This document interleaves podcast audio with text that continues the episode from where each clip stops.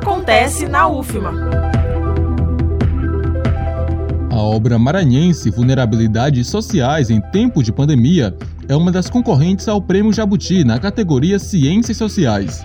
O livro reúne produções dos intelectuais da Universidade Federal do Maranhão e outras instituições, como a Universidade de São Paulo.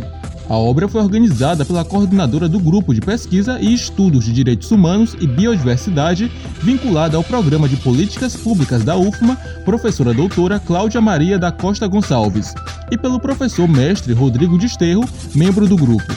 O livro possui 14 capítulos e está dividido em duas partes.